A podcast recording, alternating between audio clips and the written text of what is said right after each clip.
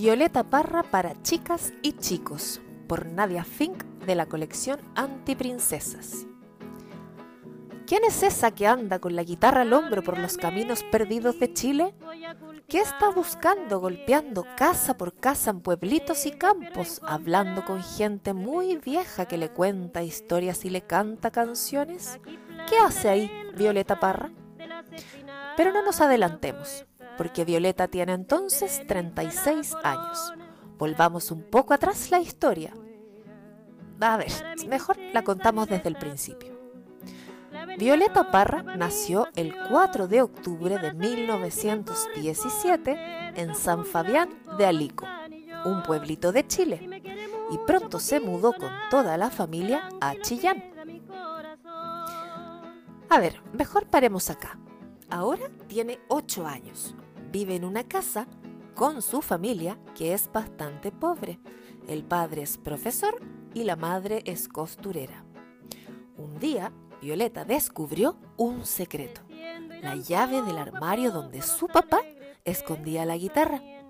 Su padre era un folclorista, tocaba la guitarra y cantaba acompañado de la mamá en las fiestas y reuniones.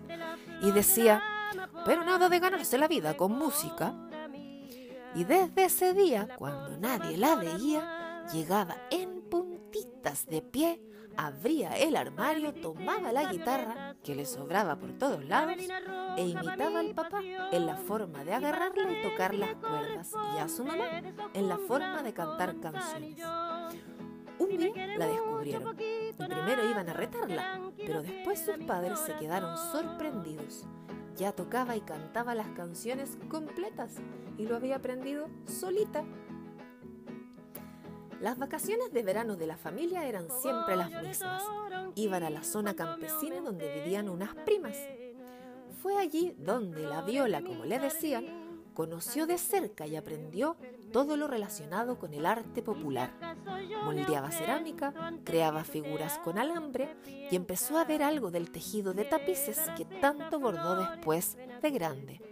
Además, allí participaban de grandes festejos, cuando se carneaba alguna vaca o chancho que ya estaba a punto.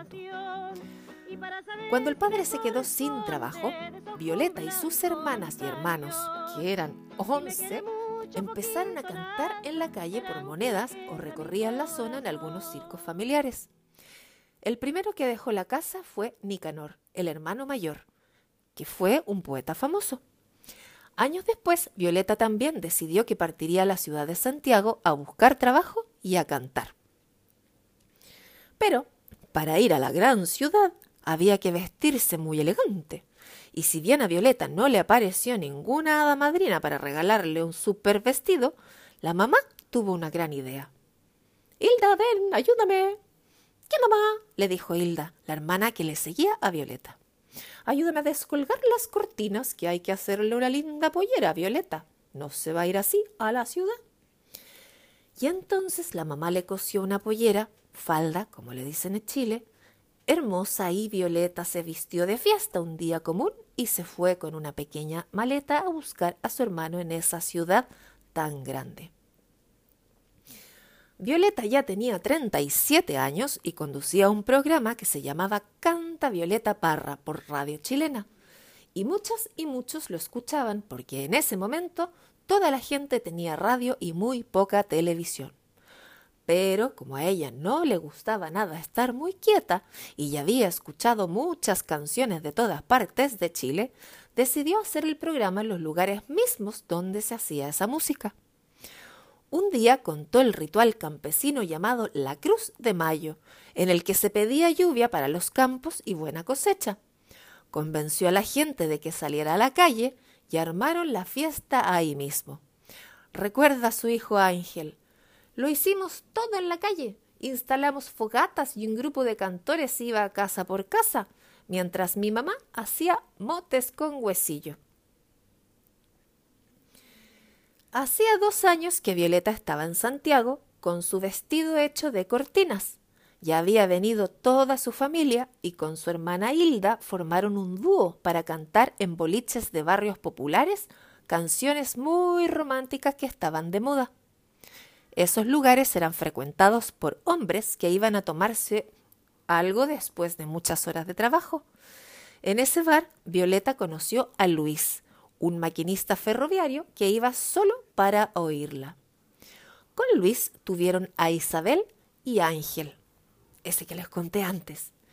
Y Violeta nunca dejó de cantar, a pesar de que le tocaba ocuparse de sus hijos. Se los llevaba a los lugares donde trabajaba y ellos bailaban y cantaban en el escenario. Pero un día, Luis, que quería una esposa que se quedara en su casa, le dijo Sigue tú con tu arte, yo me voy para siempre. Y ella no lo retuvo. Así que Violeta se quedó con su amiga guitarra y con Isabel y Ángel. La única ventaja mía, decía Violeta, es que gracias a la guitarra dejé de pelar papas, porque yo no soy nadie. Hay tantas mujeres como yo en cualquier comarca de Chile. No fue fácil al principio, parece que nunca es fácil al principio, pero Violeta siguió cantando. Llegó un nuevo amor, Luis Arce, y otras hijas, Carmen Luisa y Rosita Clara. Y también llegó el momento en el que Violeta empezó a recorrer Chile y a recopilar canciones populares. De repente en los lugares más lejanos se escuchaban esas canciones que parecían olvidadas. Esas canciones traspasaban el tiempo y volvían al pueblo.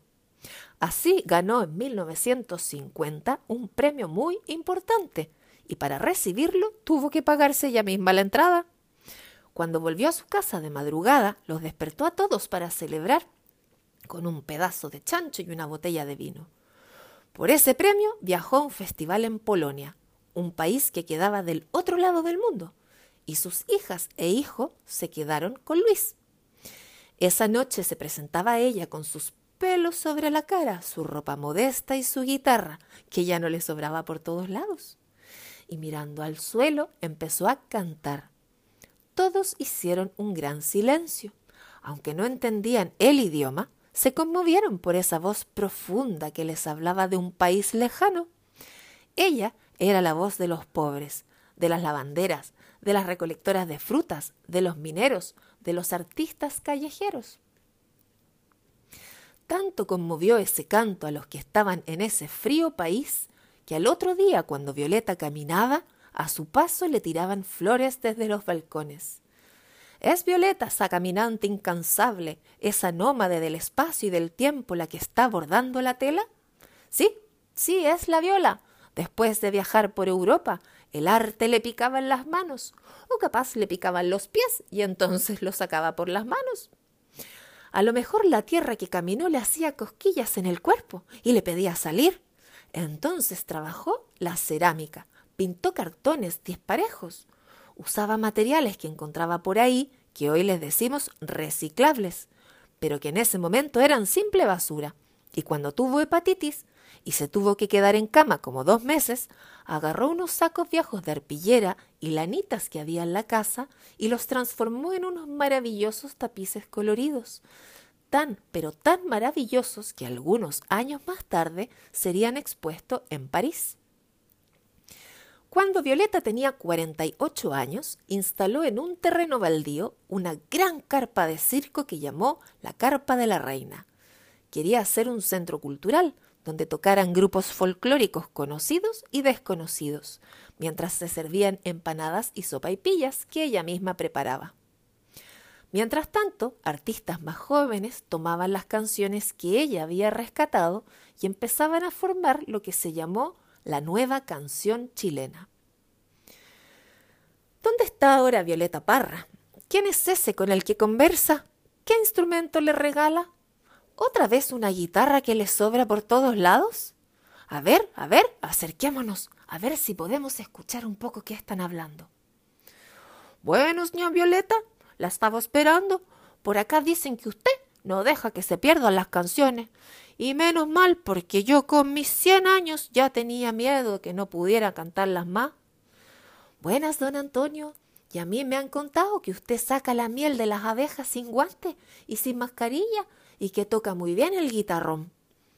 Así dice ña Violeta, pero quiero dárselo a usted, para que usted lo toque y lo lleve para todos lados donde viaja y que así conozcan este instrumento que solo se toca en el campo para que lo escuchen los de la ciudad. Y una cosita maña, Violeta, este no es nada un guitarrón cualquiera. Con este mismo guitarrón le gané un día una payada al diablo. Y así aprendió Violeta a tocar el guitarrón, como el arpa, como el charango, solita y sin demasiados pentagramas. ¿Y qué pasó después con Violeta? Esa ya es otra historia, una que habrá que contar en otro cuento o que vas a tener que buscar en otros libros, en otras voces.